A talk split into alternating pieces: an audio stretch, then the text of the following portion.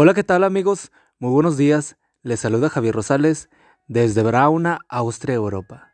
Presentando la matutina de hoy, jueves 5 de octubre de 2023. La matutina de jóvenes ya por título Guerra avisada. La cita bíblica nos dice, y esto no es nada raro, ya que Satanás mismo se disfraza de ángel de luz.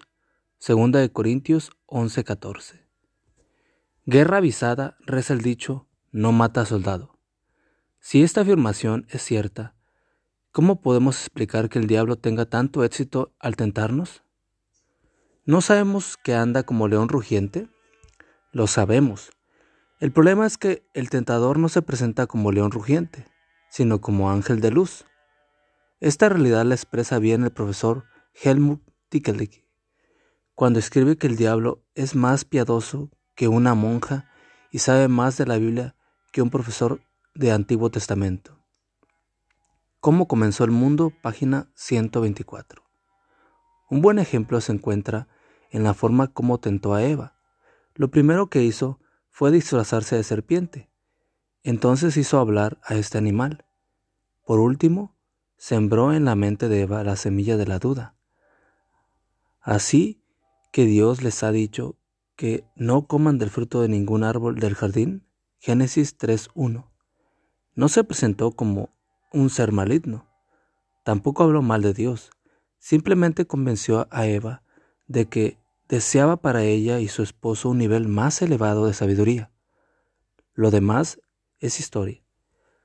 ¿Habría tenido éxito Satanás si no se hubiera disfrazado? ¿O si se hubiera dicho, oye Eva, acércate a este árbol, porque quiero enseñarte cómo desobedecer a Dios. Por supuesto que no. El mismo profesor Tickley narra un experimento que ilustra este punto. Delante de un grupo de niños se disfrazó de diablo.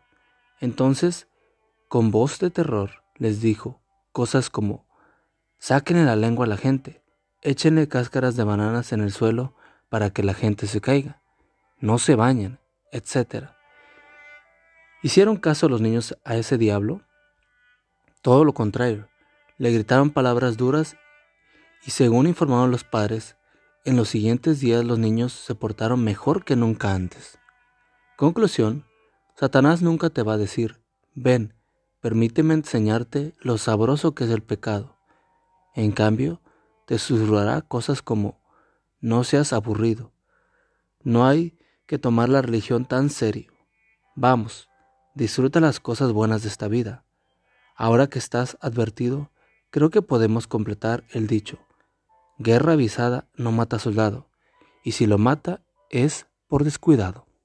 Padre Celestial, en medio de las voces que reclaman mi atención, ayúdame a reconocer la voz de tu Santo Espíritu y obedecerla.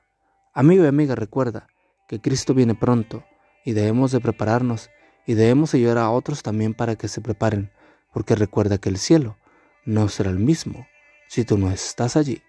Nos escuchamos hasta mañana. Hasta pronto.